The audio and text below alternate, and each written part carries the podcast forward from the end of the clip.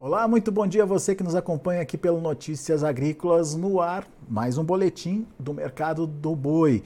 Um ano bastante é, interessante de ser analisado, afinal de contas, é marcada aí a virada de ciclo, de, de fato, é, da pecuária. Ah, no entanto, em alguns momentos que tem o seu é, histórico consolidado nos, ao longo dos últimos anos, é, isso se inverteu esse ano, como por exemplo o período de entre safra, que tem alta de preços, a gente teve pelo contrário pressão nas cotações, algum, alguma, algumas coisas que acabaram surpreendendo o produtor. Tem a questão da demanda, tem a questão é, da, do aumento da oferta e principalmente das perspectivas para o próximo ano.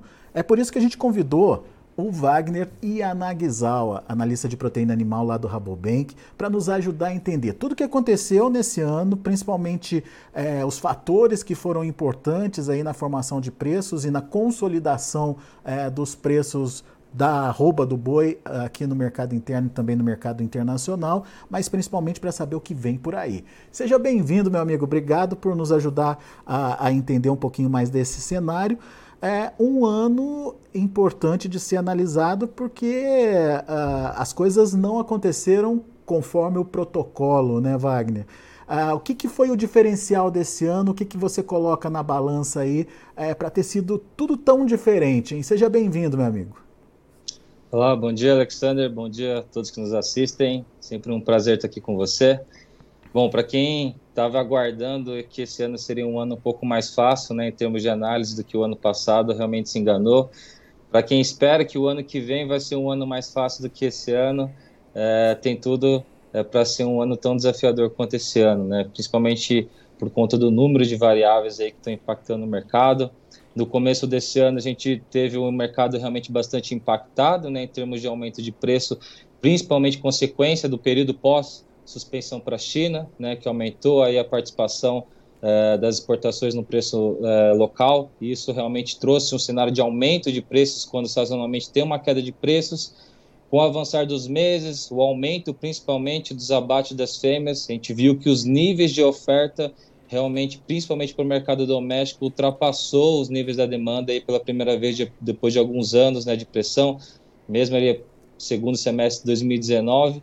Com isso, a gente está vendo esse cenário realmente bem atípico de preço na segunda metade do ano, onde, em termos de fundamento, a gente vê uma recuperação do lado da demanda, porém, né, por conta do lado da oferta, por conta também de uma demanda doméstica que ainda está patinando ainda para recuperar, a gente vê esse cenário de pressão nos preços, que sem dúvida deve impactar nesses patamares de preço aí no começo do ano que vem, né, que tem efeito sazonal de queda de demanda, pode ser que a gente tenha quedas menores né, de preço do que a gente já tem visto nos últimos anos, por conta desse cenário de preços em patamares um pouco abaixo é, do que a gente estava esperando nesse momento do ano. Né? Pois é.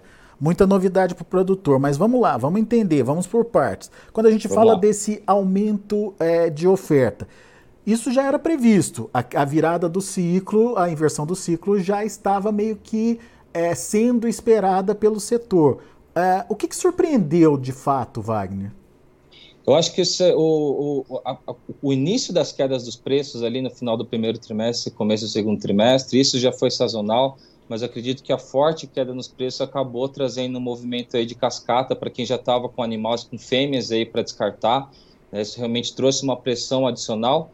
E o outro fator é a questão do, do estoque de machos, né? Provavelmente como esse essa, essa, o período de retenção de fêmeas veio um pouco antes ali já de 2021, veio de 2020, parte de 2019. Então, para esse ano a gente já viu um volume de machos também um pouco maior.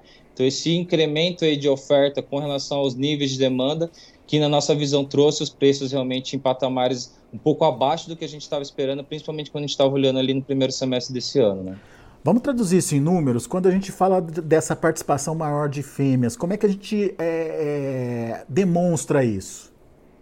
Quando a gente olha nos últimos dois anos, a gente viu que o, os abates de fêmeas ali nessa época agora de outubro do mês anterior estava patinando ali entre 28 e 29 é, por cento, né, participação com relação a, a, machos e fêmeas. Quando a gente viu no começo desse ano, é, em março, né, os dados de março, esse volume é, de fêmeas passou para 42%, né? então foi um aumento muito maior. muito mais animais aí de fêmeas indo pro, realmente para os abates. Isso foi um dos fatores que, sem dúvida, trouxe esses aumentos no nível de oferta, que em comparação com a demanda trouxe cenário de queda de preço. Né? Mas, de fato, a gente está vendo mais fêmeas ainda já participando do, do, do, dos abates, basicamente por conta dessa tendência de queda no preço da cria. Né? Então, realmente desestimula e consolida esse movimento que a gente fala aí de inversão do ciclo pecuário, né? que deve se intensificar para o ano que vem, que o volume de crias realmente né, de bezerrada já chegou no mercado, deve continuar evoluindo nas categorias animais no próximo ano e traduzir em mais animais aí aptos para serem abatidos. Né? Quer dizer, a, as fêmeas participando mais das escalas de abate, é mais carne sendo produzida é, para ser ofertada principalmente no mercado interno. Mas e quando a gente olha o rebanho como um todo, essa retenção de fêmeas nos últimos anos resultou de fato num aumento do rebanho? Perfeito. Os dados do IBGE mostram um crescimento bem forte na casa dos 3% no rebanho do ano passado. Né? Foi um aumento bem significativo comparado com os anos anteriores, que na prática basicamente se traduz aí de um, de um aumento, né? não só um pouco menor da, da, das categorias animais dos machos, mas principalmente das fêmeas por conta desse momento de retenção. Né? Então mostra que de fato foi um movimento sincronizado a nível de Brasil, não foi algo só regionalizado. Né? Então esse aumento de 3% sem dúvida vai se traduzir numa maior oferta de animais prontos para ser abatido aí nesse próximo ano. Pois é. Então, é, isso, isso ainda tende a aparecer, portanto, nas, no, nos próximos anos. Essa continuidade de ampliação do rebanho tende a aparecer. Mas e como é que fica a demanda, Wagner? O que, que a gente pode entender da demanda e, e vai ser uma demanda é, suficiente a ponto de enxugar ou pelo menos de equilibrar essa relação com a oferta? Bom, na nossa visão, os níveis de demanda do ano que vem, quando a gente fala em mercado externo, né, a gente deve continuar tendo níveis de sustentação interessantes aí, principalmente por parte da China grande ponto de atenção por parte da China é a questão da econômica. Né? Eles estão com algumas limitações, estão passando um processo de desaceleração. Na nossa visão, isso deve impactar numa queda de 5% em termos de volume de importação com relação a este ano. O grande ponto positivo para o Brasil e para a Argentina e Uruguai, que são os, né, os maiores exportadores para a China, é por conta é, dos preços. Né? Historicamente, a gente é conhecido por exportar para a China cortes mais baratos num cenário de pressão econômica, né, redução no poder de compra, no, pra, no quesito de carne bovina, os cortes mais baratos, que é o que a gente está exportando, até ganham um pouco mais de destaque, né, em detrimento dos cortes mais premium, que é o que os chineses estão acostumados a comer nos restaurantes nos hotéis. Então, para o lado das exportações, a gente acredita ainda no horizonte de oportunidades, não só para a China, mas também Estados Unidos, né, passando um processo de queda de produção, deve levar a demanda para o mercado externo. Na nossa visão, o nosso principal desafio em termos de demanda deve se continuar focado no mercado doméstico. Né? É o nosso maior demandador, cerca aí de 70%, deve cair próximo um pouco mais de 65% por conta desse aumento das exportações, mas o mercado doméstico, enfim, é o grande é, consumidor né, da produção total Nesse cenário aí de desaceleração do PIB, a gente vê desafios um pouco maior, principalmente também as incertezas com relação ao auxílio. A gente vê que os desafios né, para recuperação do consumo estão um pouco maior, mas na nossa visão a gente deve ver um cenário de recuperação de, de, de consumo doméstico na casa de 1,5% com relação a esse ano, que deve se traduzir no aumento de produção também na casa de 2%.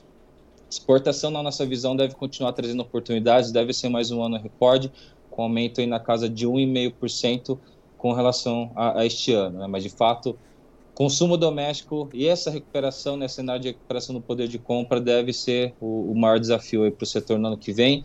Por isso também que a gente está acreditando né, nesse cenário de maior oferta, né, com demandas ainda em dificuldade, principalmente do mercado doméstico, de se elevar, gente acredita que, pelo menos em patamares de preço do boi gordo média ano, né, comparado a esse ano, deve fechar em patamares um pouco abaixo do que a gente viu esse ano, né, tem visto nesse ano.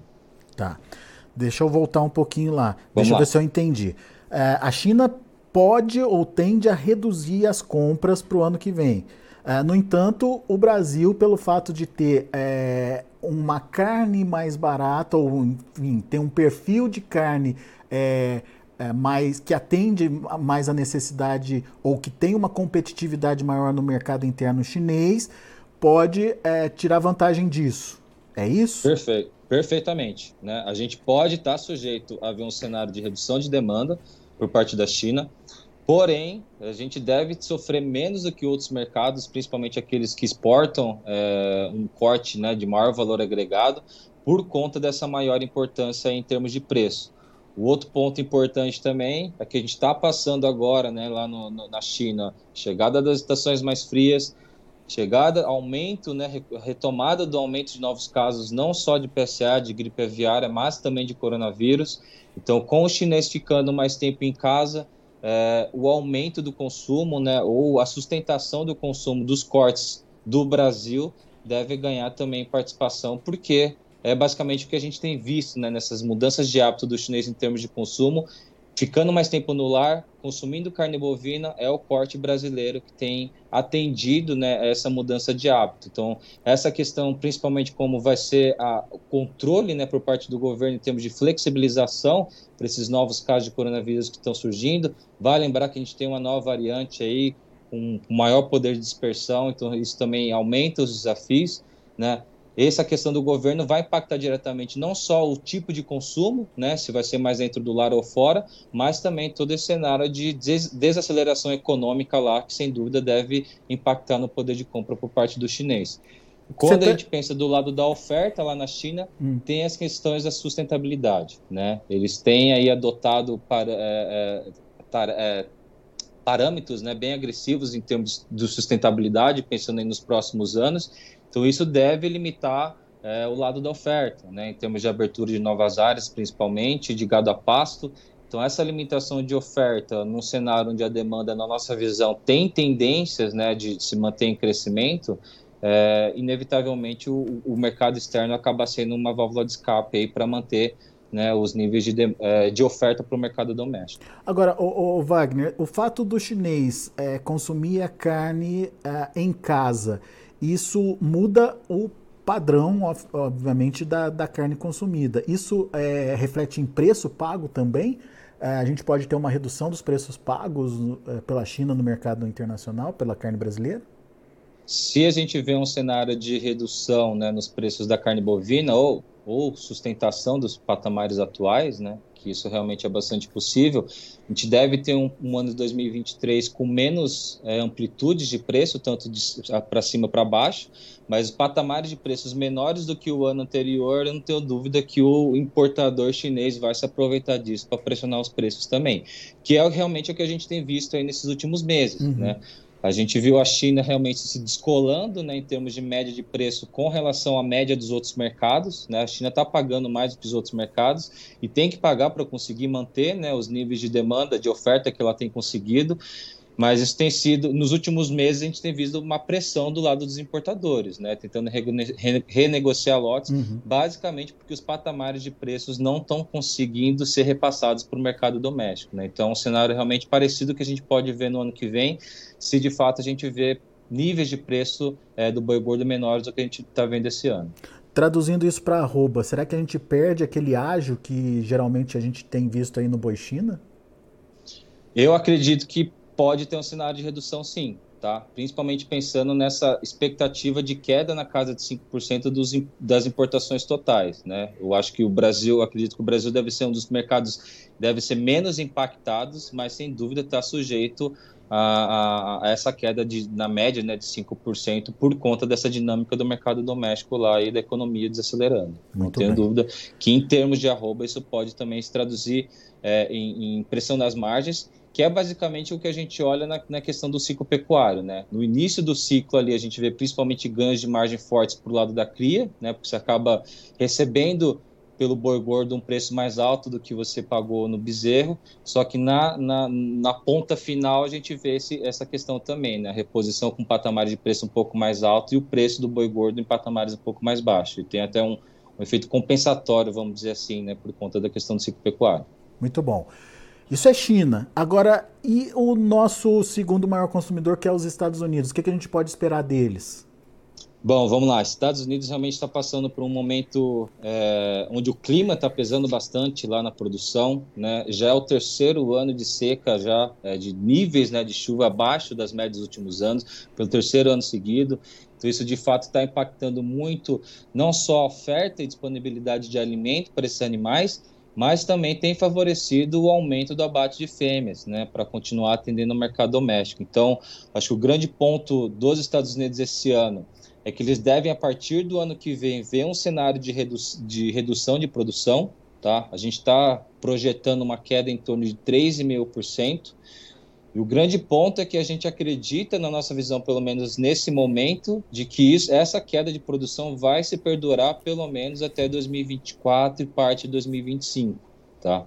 Então, isso, como eu disse, como vai lembrar que os Estados Unidos é um grande exportador de carne, mas é também um grande importador de carne. Então, eles devem reduzir as exportações no ano que vem, na nossa visão, na, na faixa de 6%, que em termos de volume vai dar algo em torno de 90 mil toneladas. E, em contrapartida, eles devem aumentar as importações na casa aí dos 40 mil toneladas. Tá? Então, isso era algo que a gente já, também já estava sinalizando, né? um horizonte onde a produção vai estar em redução, e o mercado doméstico ainda sendo desafiado, principalmente por conta da inflação, mas com patamares ainda interessantes de consumo, e inevitavelmente é, os Estados Unidos vai ter que vir para o mercado externo. Né? Oh. E aí entra no Brasil todas essas expectativas que a gente está vendo em termos de cota. Né? Pois é, essa necessidade é, do, do, do, dos, dos, americanos, né, dos Estados Unidos, é, de comprar carne pode mudar essa política tarifária que hoje existe? É, tem essa questão tarifária que acaba é, limitando as nossas vendas para os Estados Unidos, né? Isso pode mudar, vai, diante dessa necessidade? A gente ainda não tem, infelizmente, nem nada de concreto em termos de data, de prazo, tá? Mas quando a gente olha os fundamentos, não só por questões de preço, né? O Brasil continua ofertando uma das carnes mais baratas do mundo, mas por questões de oferta também, porque a gente está passando por essa consolidação do ciclo pecuário, que a gente está esperando um aumento maior de oferta. É difícil não achar um exportador mais ideal nesse cenário do que o Brasil pensando nos Estados Unidos, né?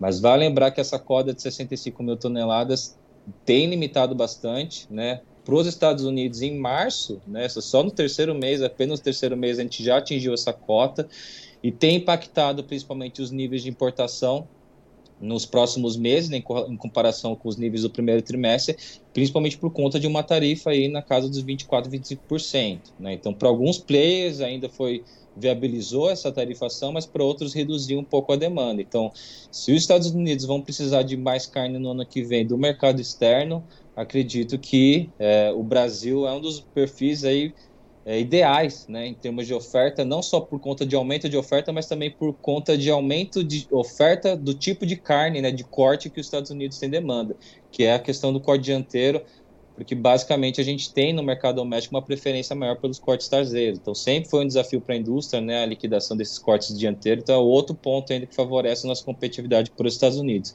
Mas infelizmente ainda a gente vê né, as associações aí tentando trazer é, novas é, alternativas, né? Para o lado da BIEC, eles estão tentando negociar cotas de volume que não estão sendo utilizadas por outros, outros países para ser destinado aqui para o Brasil.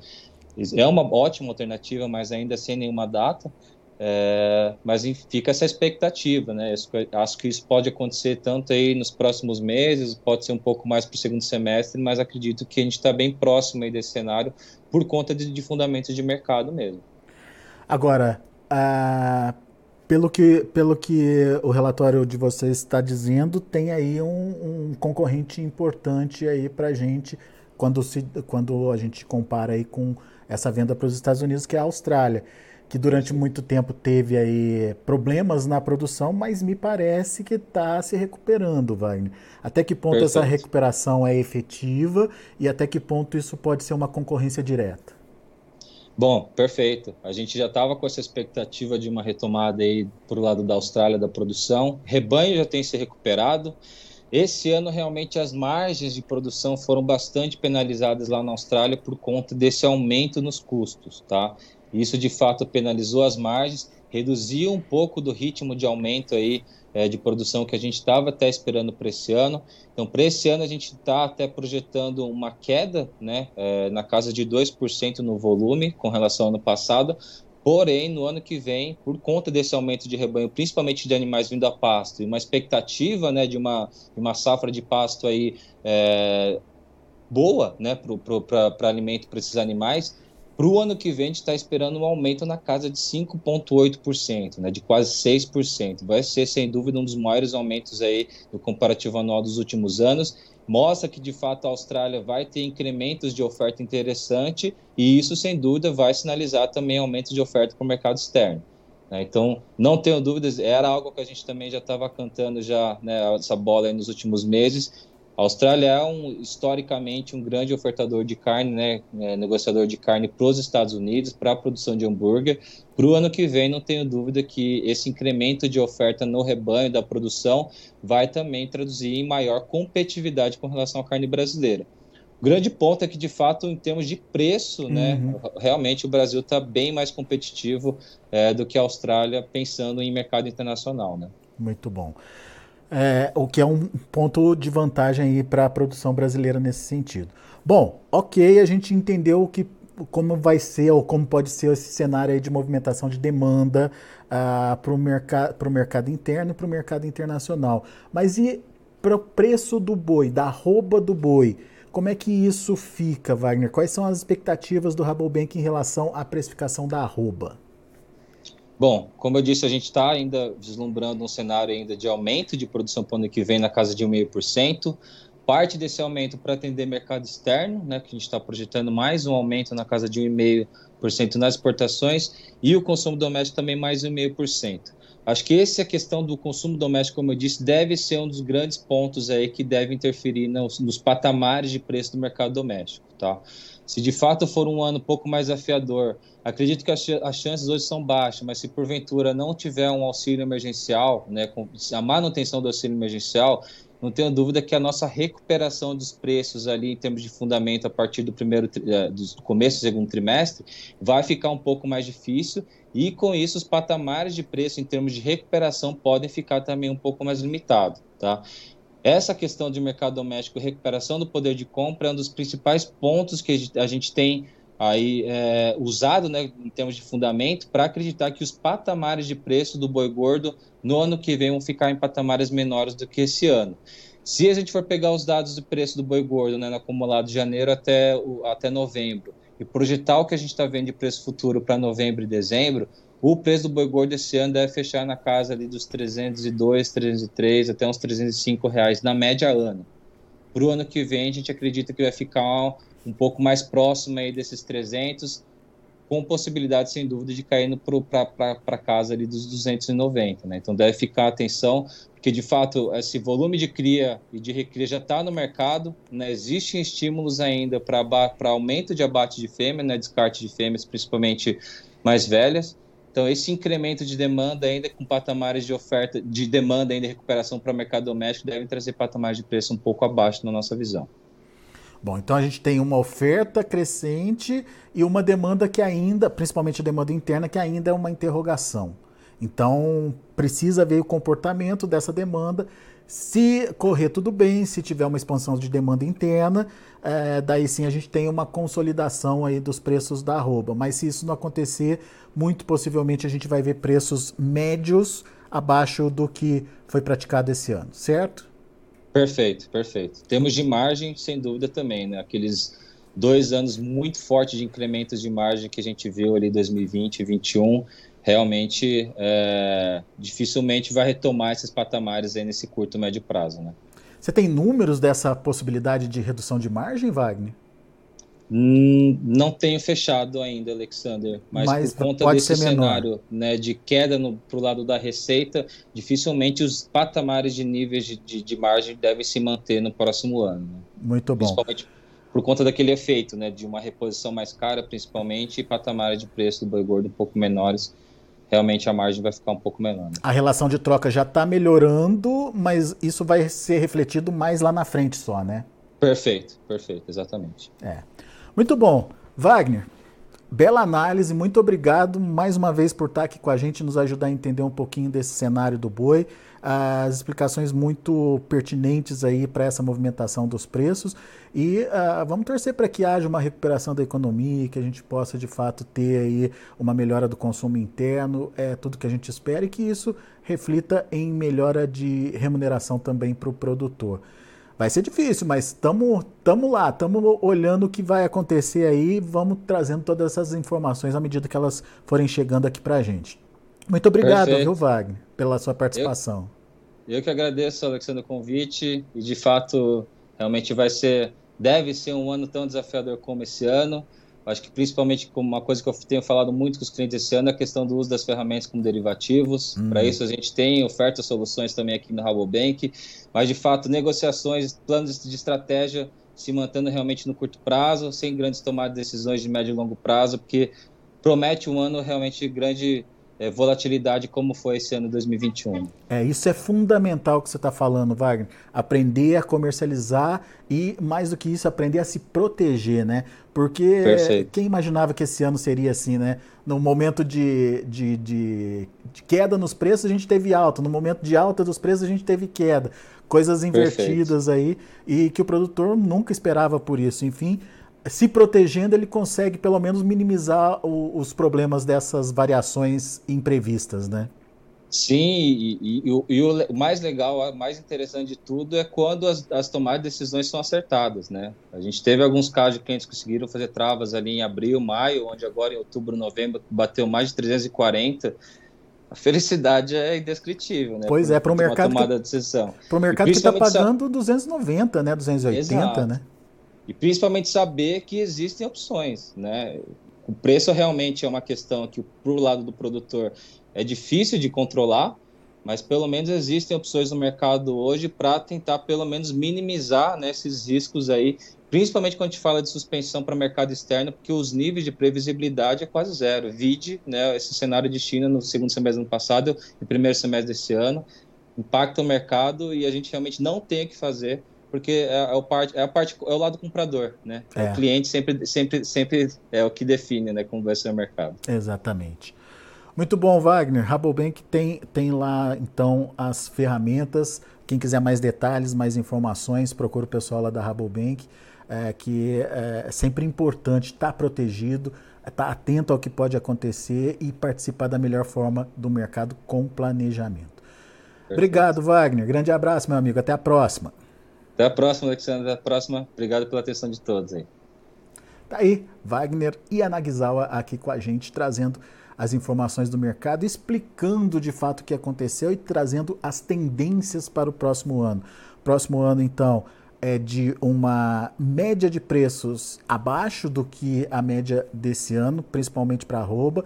Em termos de renda, é, não tem números fechados ainda, mas a tendência também é a mesma, de que a renda do produtor também diminua, não seja igual a que a gente viu acontecer nos últimos dois anos. E a expectativa é com relação à demanda, se essa demanda interna melhora ou não melhora, se é, vai ter crescimento da economia ou não a ponto de justificar essa volta do consumo interno. Se isso não acontecer, fica mais difícil é, de ver melhora de preços aí para a arroba. Vamos aos números de fechamento do de andamento do mercado, na verdade, lá na B3, Mercado Futuro, lá em São Paulo, dezembro, trabalhando com queda 1,12% a R$ 299,60. O janeiro caindo um pouquinho. Ontem a gente viu o mercado trabalhando é, nos 307, hoje 306 reais, queda de 0,97%.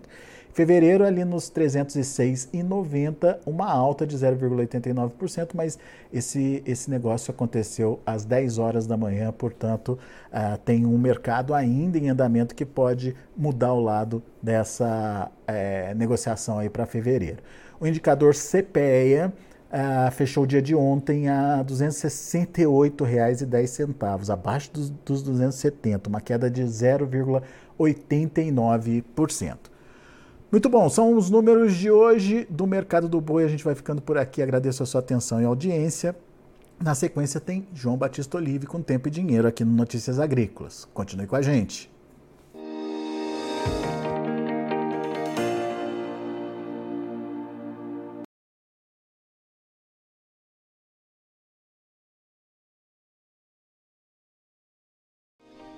Se inscreva em nossas mídias sociais no Facebook, Notícias Agrícolas. No Instagram, arroba Notícias Agrícolas. E em nosso Twitter, arroba Norteagri.